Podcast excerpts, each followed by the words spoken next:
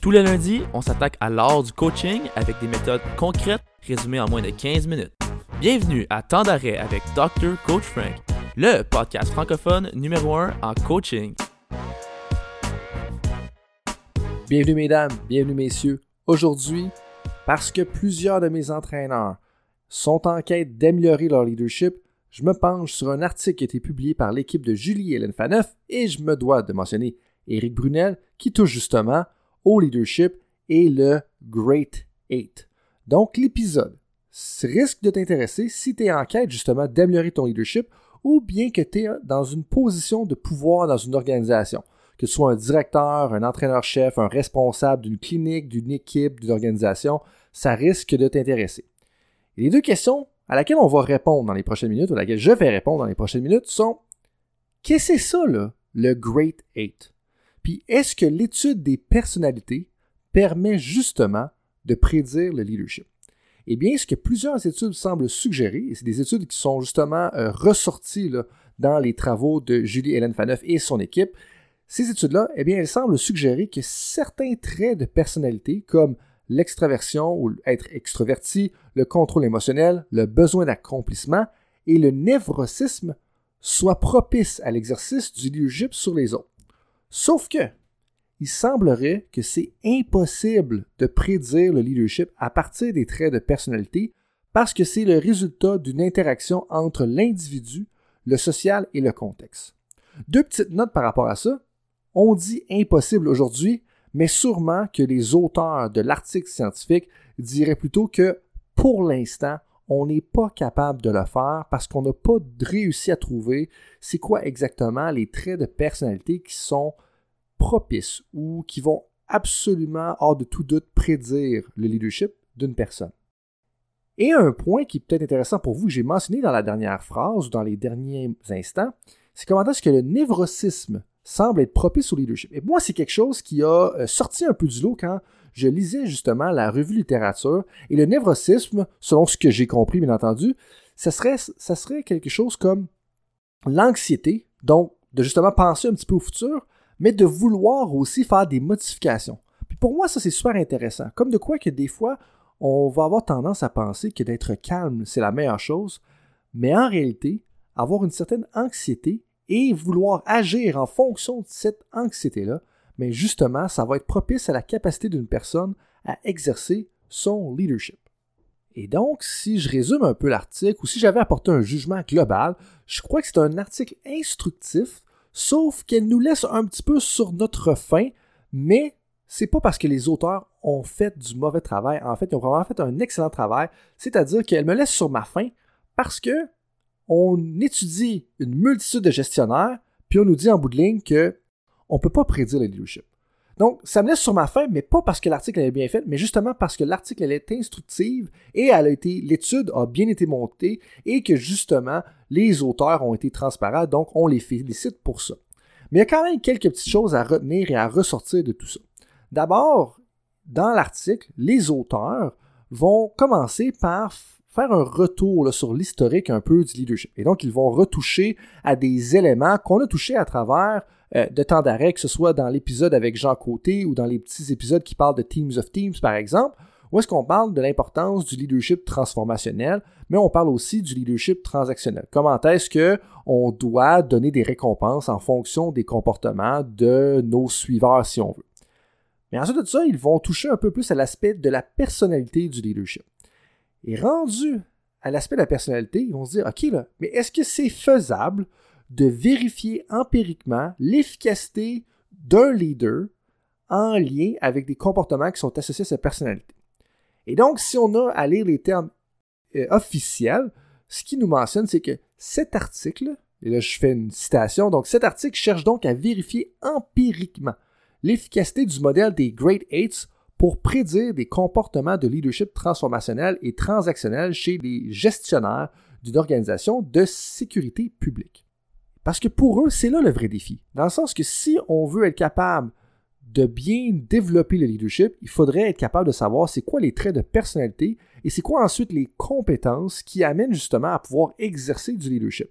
Et c'est ça qu'on veut dire quand, euh, que les auteurs veulent dire quand ils parlent justement du Great 8. Donc, c'est huit traits de personnalité qui sembleraient être propices. Et pour étudier ça, ce que l'équipe de Julie-Hélène Faneuf ont fait, lors de la phase 1, eh bien, ils ont questionné près de 799 employés, donc minimum 3 employés par gestionnaire pour voir c'était quel gestionnaire qui, qui avait de l'influence, puis c'était quoi leurs différentes caractéristiques ou leurs différents comportements. Lors de la phase 2, donc six mois après, ils ont relancé un questionnaire justement à ces gestionnaires de ces employés-là pour voir c'était quoi les comportements ou c'était quoi les traits de personnalité qu'ils avaient qui étaient propices au leadership. Et donc, ils ont reçu l'avis ou les perceptions de 799 employés et 113 gestionnaires. 68% étaient des hommes. Pour les gestionnaires, 51% étaient des gestionnaires de premier niveau et 49% étaient des cadres supérieurs. Et à cause de, de ces questions-là, ils s'en sont venus à quelques petits constats. Ils voulaient examiner justement à quel point les huit traits de personnalité euh, étaient corrélés justement avec l'exercice du leadership. Eh bien, ces huit traits de personnalité-là sont quoi si je les synthétise, parce qu'il y a un beau tableau dans l'article qui le résume, mais je ne peux pas vraiment vous le résumer ou vous le présenter de façon orale. Mais les huit traits de personnalité sont les suivants. Numéro 1.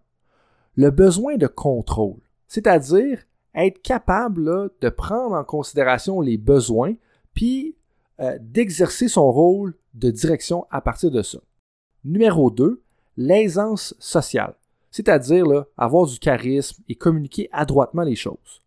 Le troisième point, le troisième trait, c'était la générosité, c'est-à-dire avoir une espèce d'esprit démocratique et un besoin d'affiliation qui allait inclure tout le monde. Le quatrième trait, c'était l'innovation, c'est-à-dire d'être capable de créer et de conceptualiser des choses parce que oui, des fois, on veut des leaders pragmatiques, mais il faut quand même que le leader soit capable d'avoir une vision des choses et ça, ça passe en partie par la création et la conceptualisation.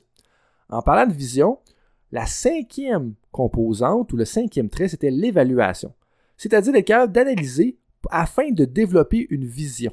Le sixième trait, c'était la résistance, donc un combo d'adaptation et de résilience. Puis en bout de ligne, c'est d'être capable de faire face à l'adversité. Puis je pense que c'est assez évident que pour être un bon leader, il faut être capable de faire ça. Le septième, c'était la conscience, c'est-à-dire d'être capable d'être orienté sur la tâche, puis d'organiser et d'exécuter des choses. Et le dernier, qui semble assez évident pour moi, mais c'est qu'un leader doit avoir le besoin d'accomplissement, de, vouloir être un entrepreneur, si on veut. Mais, mais entrepreneur, c'est peut-être pas le bon terme, mais d'entreprendre. Puis ça, ça fait un lien avec une des conversations que j'ai eues dans les dernières semaines, où est-ce qu'on parle que des fois, un bon leader dans un organisme, eh bien, c'est un intrapreneur. Ou est-ce que c'est pas lui qui est le propriétaire de l'entreprise, mais il va agir justement comme si c'était l'entrepreneur de cette entreprise-là. Et après avoir regardé ce que les employés observaient et ce que les gestionnaires faisaient, ils, en sont venus, les auteurs, à quelques petits constats. Eh bien, la première chose, c'est que c'est vraiment important d'être extroverti et d'avoir un certain contrôle émotionnel en tant que leader pour avoir une influence positive. La deuxième chose, et une des raisons pour laquelle l'étude des traits de personnalité ne semble pas prédire le leadership, c'est qu'il y a un gros volet social au leadership. C'est-à-dire que le leadership, c'est pas juste une question de qu'est-ce qu'on est en tant qu'individu, mais c'est qu'est-ce que le groupe est en tant que groupe, mais aussi dans quel contexte est-ce qu'on opère. Et donc, les résultats ne permettent pas de prédire et le recours au modèle des Great Eight, qui est axé, sur des comportements spécifiques à des traits de personnalité, comme je viens tout juste de vous le mentionner, eh bien, ça ne nous permet pas de prédire le leadership, mais ça nous donne peut-être justement un cadre de référence. Il y en a certains qui vont critiquer les théories, puis vont critiquer les cadres de référence. Mais au contraire, un cadre de référence puis une théorie comme ça, ça peut être très utile parce que ça nous permet après ça d'avoir un regard sur soi-même puis de se dire, OK, quel trait ou quel aspect je devrais justement améliorer, changer, ou justement, si on prend une approche qui est basée sur les forces, comme une approche que nous, on préconise dans mon équipe de recherche, eh bien, quels sont les traits que je maîtrise et qui font de moi un bon leader et que je devrais continuer à répéter. Et donc, cet article-là, elle est instructive, bien qu'elle n'est pas nécessairement euh, révolutionnaire, parce que les résultats de l'étude n'ont pas été concluants, mais pour moi, ça, c'est le signe d'une bonne étude et d'auteurs qui ont fait leur travail scientifique. Et donc, le concept, c'est la personnalité des leaders. Ça, ça fait dans le leadership, qui est un aspect qui rentre justement dans le savoir interpersonnel il y a deux principes, selon moi, à retenir dans tout ça.